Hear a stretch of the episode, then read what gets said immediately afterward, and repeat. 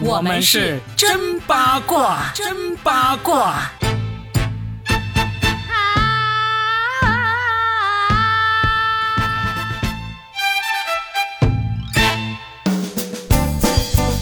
欢迎收听新的一期《真八卦》，我是算一卦搞笑大叔 Robin。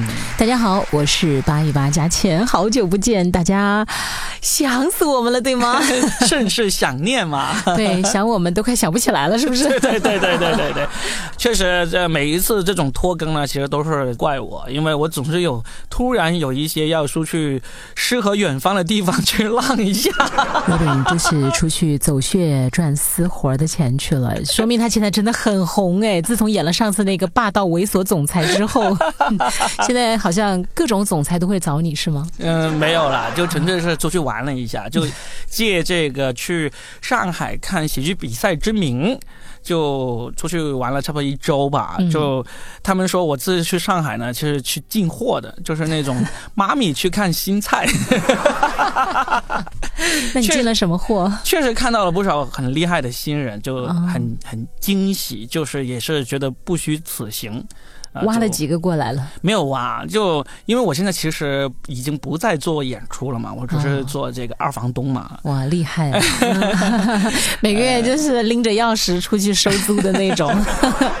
对，那那其实今天呢，也不是说我自己了，真八卦嘛，总得八卦一些真正的明星。嗯，今天我们要八卦一个呢，之前我们有一期啊。佳倩呢，放飞自我，对这个人进行了无情的声讨的人啊，就是我们的黄磊。对，然后就发现好多听友都非常喜欢，对对，非常认同佳倩这个爱之深恨之切的这个声讨啊。哎，说明就是他的这种形象现在的负面，其实不是我一个人感觉啊。嗯，上次佳倩就。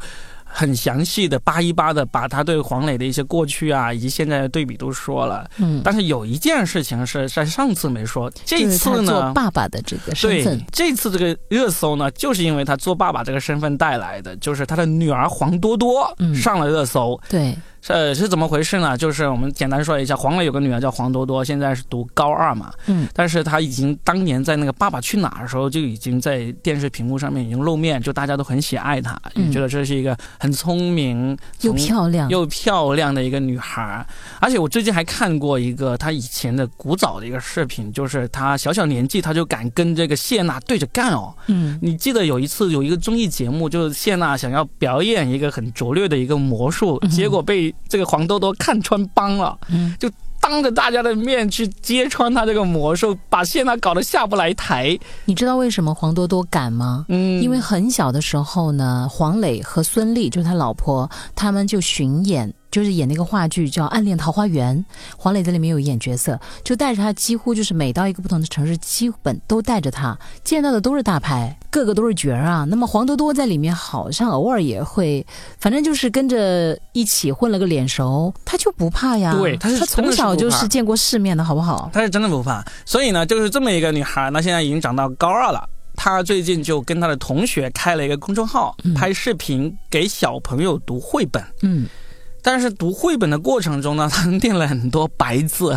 他那个公众号叫做“陪你读书”，他念错的字呢，包括“闯荡”读成“装荡”，“一桩桩”读成“一株株”，“防御”读成“防蟹”。这个确实，防蟹确实是有点有点像我女儿四年级的水平。有时候我女儿也会。你知道曾经那个张含韵，可能现在都很少有人，你们还记得她吗？当年我喜欢甜的酸，这就是真的我。张含韵啊，嗯那个非常甜美的女孩，她就当时得了一个冠军。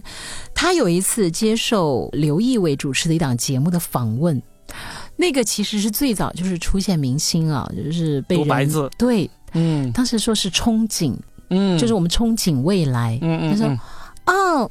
这个我对未来的壮景，然后我觉得 我对这个印象极其深刻，我被他撞晕了。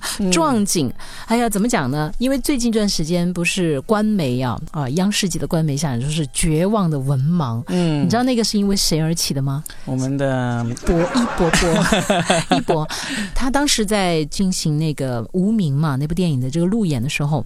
他有很多个那个现场的回答，确实让人不知所云。嗯，就是我不想回答这个问题啊。这个人物你在饰演他的时候，你当时有什么样的想法？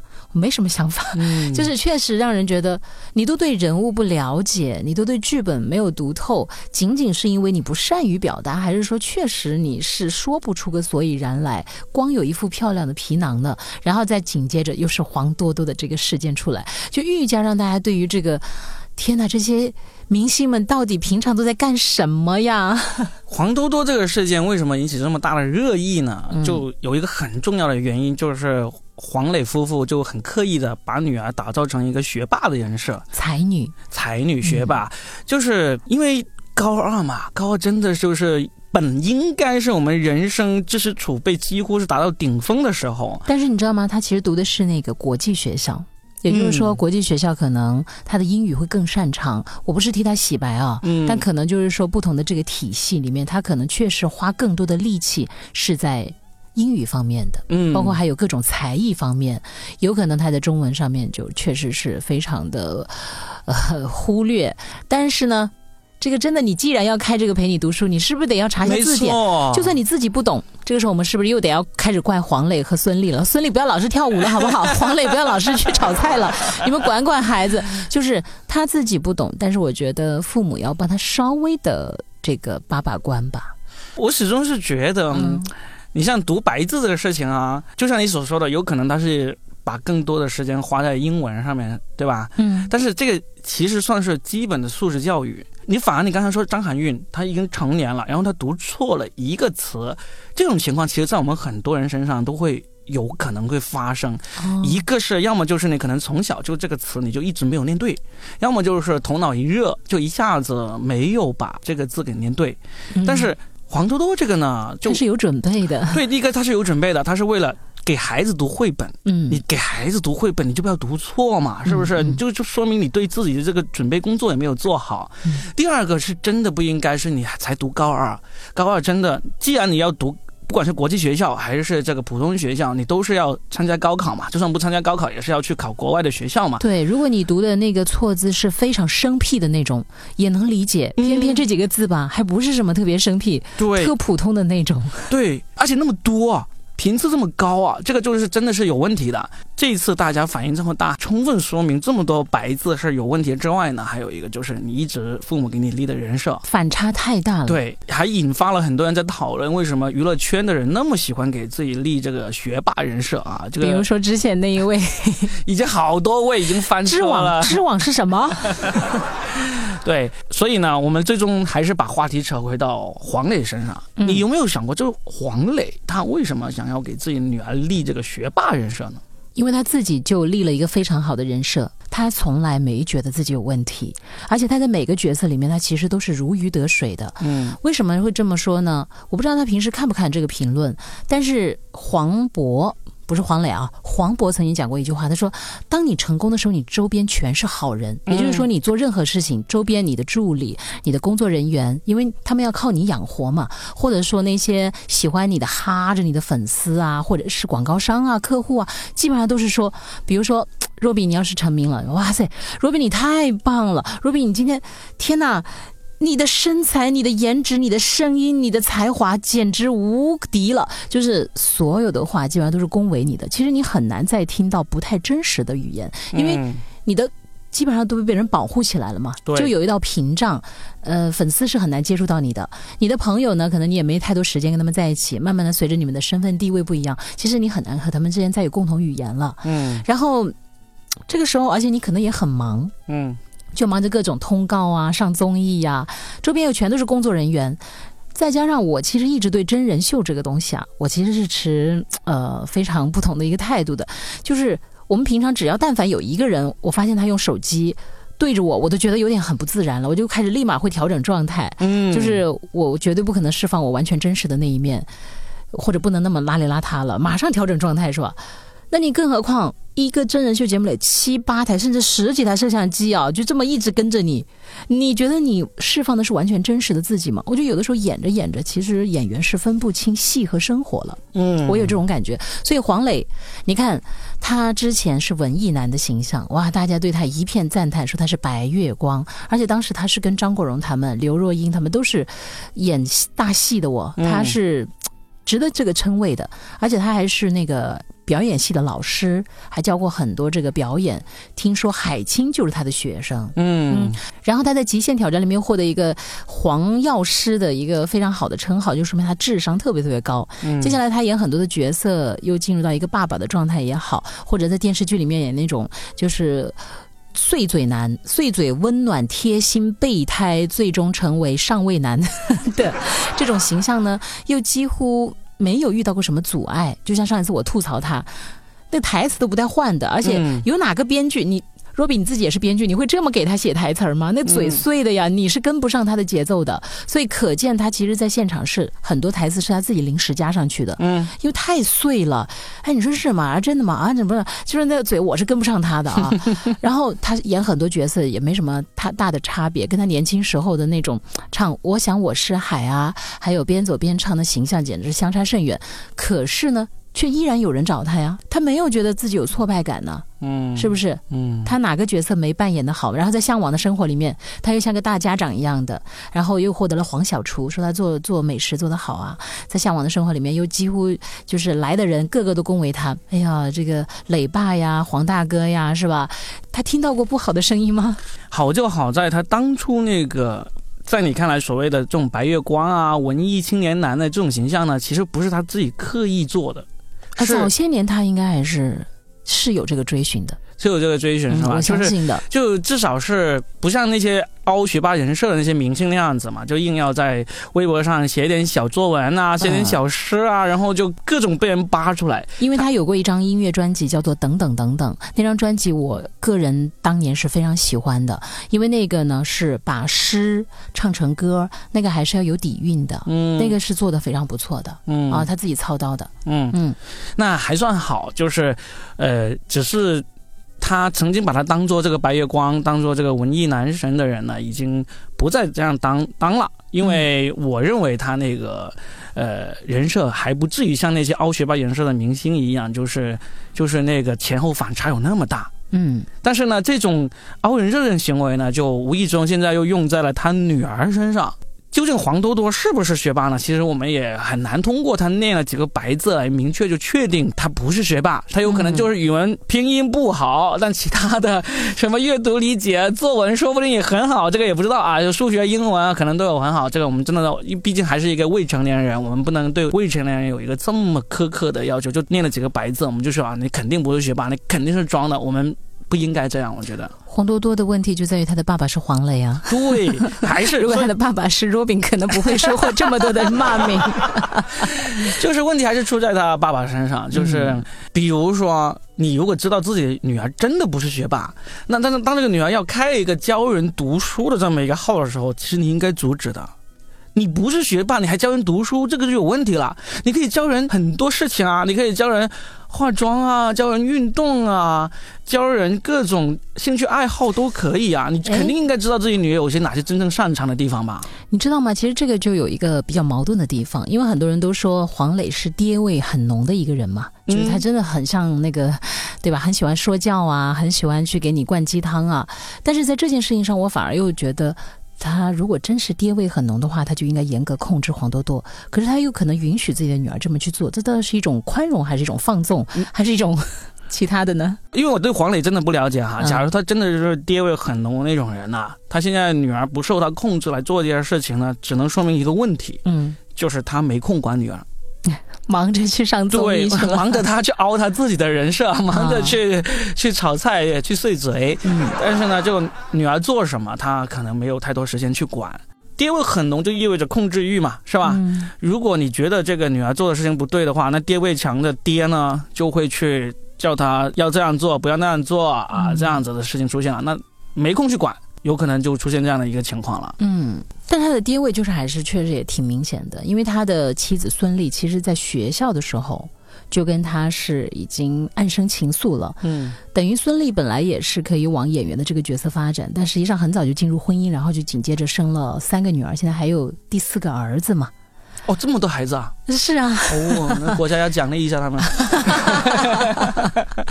都向那个张导看齐啊！把罚张导的钱用在奖励黄磊。你的意思是要他再生一个儿子？最近这段时间，孙俪也常常上热搜，可能是你比较关注的比较少，因为她。其实是跳舞蹈很厉害的，但是呢，她老发视频呢，总有人就说她像跳大神，就不太像跳那个，就跳的不好看是吧？实际上我没看出来说有多不好看或者有多好看，我就觉得还好。所以大家其实这种针对性的评论，仅仅是因为他的舞蹈，还是因为他的身份黄磊的妻子的这样一个角色，一切可能中心点还是在黄磊。如果没有黄磊作为一个轴心的话，黄多多、孙俪其实都只是怎么说呢？比我们普通人稍微有一点点光芒，但不至于获得那么多的关注度嘛。哎，这就是成也黄磊，这个败也黄磊。但是黄磊的问题在哪呢？我就觉得他其实还是过于聪明了。嗯，就是他在每个角色上面他都很用力。嗯嗯，早些年的那个文艺男的角色我们就不去讲了。因为二十多岁，我们都有过二十多岁的时候，一定会有很多不太荒唐的、对呀，不够成熟的行为。是啊，他其实那个时候都已经算是做的不错，但是后来的每一个角色，他的生活轨迹基本上都是因为明星的大部分生活还是曝光在大众之下的嘛。你发现黄磊几乎没有过什么很错的一个方向的偏离，嗯，就他做爸爸，他上综艺，他演的那些角色，至少在。这几年之前，他是没有出现过什么大的问题，特别是他的那个极限挑战里面表现出来的那种分析能力呀，他的聪慧呀，他的计算不是算计啊，真的是让人很惊叹，就是他的那种智谋的。但是可能就是因为聪明反被聪明误，他后来就尝到了甜头。那么他其实很想要藏拙，嗯，他很想要就是用一种憨态老父亲的角色，温暖邻家大哥哥的角色来。把他那个聪明藏起来，但是他又没有藏得很好。嗯，我感觉就是这个没有最终演技没过关，所以大家就开始对他有点反感了。就是你你怎么能这样呢？你就特别想演一个憨夫，实际上呢，你看你哪件事情没拿捏好呢？老婆被你控制，孩子被你拿捏，就是是不是？哎哎，听到这里，其实我觉得我们对这个黄磊有点苛刻了。就是首先他没有犯什么错误，对不对？嗯。然后呢，他只不过是在这个人设上让我们产生了一些嗯没有那么喜欢他的一些行为。而且你知道，他其实现在有努力的想要回归到演员这个角色。前段时间不是有胡歌主演的一个也算是央视级别的一部大剧哦，正剧来的《县委大院》嘛。嗯。然后黄磊在里面其实要演一个领导，他其实是很努力的。就是无论他的造型啊，他的什么那个，但是无奈他之前的那个综艺形象太多了，我们怎么看觉得他都不像一个领导，就看他能不能努力的演好吧。嗯，就是我是感觉，呃，从我算一卦的角度来看呢。黄磊应该是不会有出什么大的幺蛾子的一个人啊，只不过他在不断的转换人设的过程中呢，是不是会进一步的让他原来的粉丝流失啊？或者他现在的新形象、新人设能不能够吸引到足够的粉丝呢？就是，呃，我们就。看看娱乐圈嘛，嗯看娱乐圈，看明星嘛。但是至少来说，目前来说，嗯，我觉得我们不必对这个人太过于苛责，是吧？哎，对，但可能也是因为我们没有胆量去骂别的明星吧。但是，但是退回来一个说，他这种做法其实也能够让自己一直保持这个热度，保持这个话题，说不定这也是人家的一个在娱乐圈生存的一个一个方法呢。呃，这个我倒是觉得。他想红，想一直保持热度，能理解。但如果说拿自己的孩子出来当一个武器的话，我觉得这倒应该不是。孩子应该始终还是一个父母最核心、最柔软的那个部分。所以这次多多翻车，其实黄多多的大名叫黄义慈。你想想看，他能给女儿取名叫义慈，有多文艺？所以我相信他的文艺也不是装的啊，只是说人生每个不同的阶段，他就会有不同的角色要扮演。嗯，这一次多多的这个事件，其实应该能给他一些警醒。而且他应该开始慢慢能够听到大家对他越来越多的一些这个不同的观点和看法。他到了这个年龄，如果他真有智慧，他就应该学会用接纳的一个心态去看待。一定是这样子，我们是爱之深才责之切。那些不喜欢的人，我们连聊都不想聊，好吗啦？真的是。而且我觉得黄多多他完全没有必要去凹人设。首先他已经出生就已经是人生赢家了，对不对？怎么说呢？这就是既要又要 还要，他就立一个真的人设嘛。我他完全可以出来说不好意思，我就是语文不好，我就是念了白字啊。但是呢，我语文不好，但是我真呢，就展示他真正。如果你穿一件完美的战袍在身上，你穿久了，你是舍不得脱下来，脱了是吧？啊，真的，好吧，好吧，我我其实我挺喜欢黄多多的，我希望他，我觉得他是很优秀的，真的，以后就真一点，真一点，就是不是学霸也没关系嘛。那改名叫黄真真，黄真真是香港一个导演，好吗？希望嗯，黄多多多。真的可以变成字面意义上的黄真真啊！真正的展示自我没关系的。罗宾的这一招其实才是最高明的一招，因为在娱乐圈想要长久的立足，真的不要什么完美，哪有什么完美嘛？真的没有的。你就看一下那些很红的，特别是脱口秀演员，之所以能够在台上走得更长远的，反而就是他敢自嘲。如果他们作为艺人连这点自嘲的能力都没有。多多可能现在还没办法把握自己人生的方向，但是如果黄磊你在娱乐圈都生存这么多年了，你还没有掌握这个诀窍的话，怎么 立得住呀？最后我要说一下，只要你进了娱乐圈，你本来掌握的，你可能都会掌握不了。包括你刚才说的，好像很有智慧的脱口秀演员，说不定今年就会崩那么一两个。感觉我算一卦，把话撂在这里了啊！我感觉你不是算一卦，我是爆料是吧？对你算了好几卦，然后还掌握了很多内幕。哎，好吧，关了话筒，告诉我。大家想知道的话，就一直关注、订阅、评论我们的真八卦。是哪两个？有瓜的话，第一时间告诉你们。男的、女的？我们是又要离婚了吗？我们下期再聊。好，拜拜，拜拜。